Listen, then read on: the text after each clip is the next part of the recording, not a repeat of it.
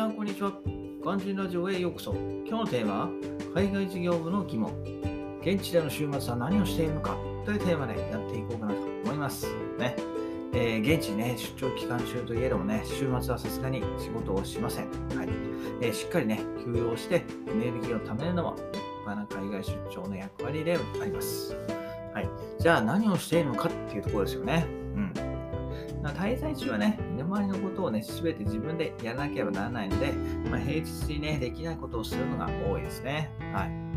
うん。で、じゃあね、平日に具体的に、その具体的に 平日にできないことは何なのかっつったら、まあね、例えばですけど、食事の作り置きとか、えー、日用品とかに、えー、食料品の買い出し、えー、日本にいる家族への連絡とか、あとはまあゴルフなどの余暇ですね。はい。この4つにまあ大きくうん、これぐらいかなと思いますね。はい。で、まあ、まず、まあ、もうちょっとね、詳しく順番見ていこうと思うんですけど、まず一つ目はね、食事の作り置きっていうことで、はい。食事のね、えー、食事はまあ唯一のね、楽しみですなんですよ。現地では。はい。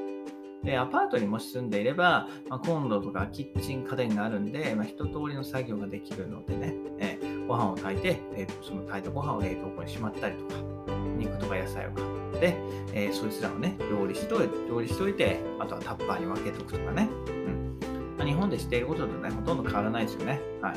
ただ一人で自炊しているっていうところで、うん、そういうことをしているわけですね。うん。で、まあ、ホテルの場合はね、火が使えないので、まあ、基本的に作り置きはしないですね。まあ、あと冷蔵庫も小さいですしね。はい。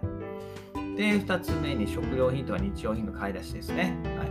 えこれらね、補充も忘れてはいけないといったところで、まあ、調味料とかね、日本からは仮に持参できたとしても、肉とか野菜の、ま生成食品なんかはま現地で調達するしかないですからね。はい。なので、こう一緒にね、滞在しているメンバーとタクシーとかを使って、スーパーまでみんなで買いに行くと。で、アパートに住んでる場合は、それに加えて、トイレットペーパーとか、ティッシュ、あとは洗濯洗剤など、日用品のね、購入もしなければなりませんと。うん、で、えー、毎週ね、こう、やっぱり仕事がね、週末に入っちゃったりすることもあって、毎週ね、必ず行けるかって言ったらそんなこともないので、まあ、その時のためにね、日用品とかはたくさん買って、えー、備えております。ストックしておりますね。はい。で、この買い物がね、結構現地のこうストレス発散になるんですよね。はい。うん。で、結構、うん、結構みんないっぱい買うんですよね。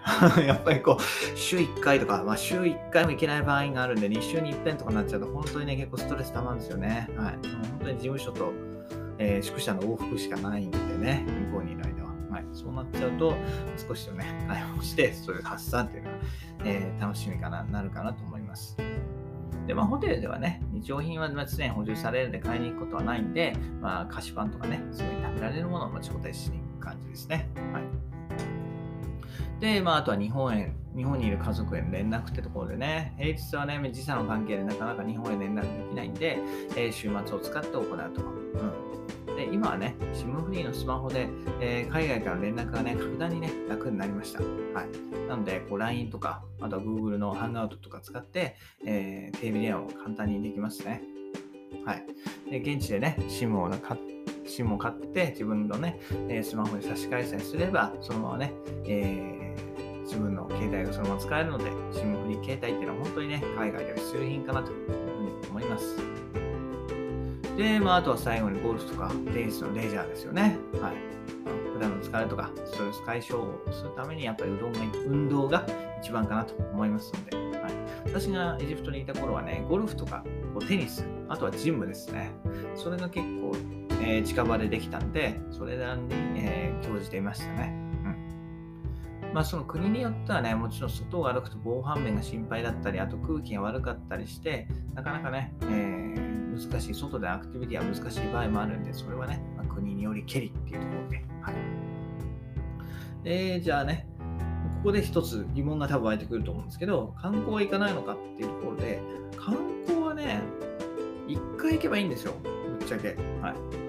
こう皆さんもね、自分の住んでる地域の観光地に何度も足を運ばないじゃないですか。はい。それはね、だから海外も同じことなんですよ。はい。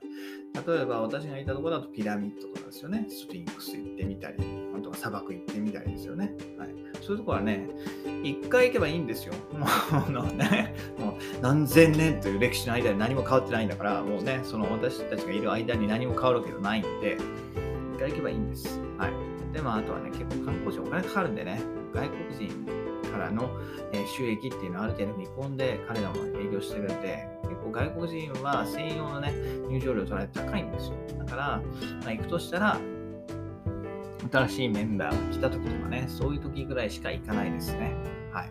なので観光は1回で十分と。うん。いったところで、まあ、最後ね、簡単に、えー、まとめると、今日のお話をまとめると、まあ、週末はね、食事の作り置きとか、あとは買い出しですね。えー、あとは日本にいる家族への連絡、あとはゴルフなど余暇といったところで、平日はね、仕事で結構忙しいことも多くて、まあ、自分の時間がね、限られてしまうので、あと週末にまとめてやるような感じですね。はい。まあ、もちろん中にはね、ホテルの中に引きこもってる人もいるんですけど、私としてはね、えー、一緒に来たメンバーと近くを散策したり、えー、ね、観光地に行ったり、スーパー行ったりして、まあ、海外での見聞を広めるのが一番いいかなと思います。はい。ね。えー、どんな環境でもね、適応して楽しく過ごせるようになれるのが一番いいかなというふうに思いますので、参考にしてみてくださいといったところで、今日はね、海外事業部の疑問ということで、週末は何をしているのかというテーマでお話ししました。それではまた明日、バイバイ !Have a nice day!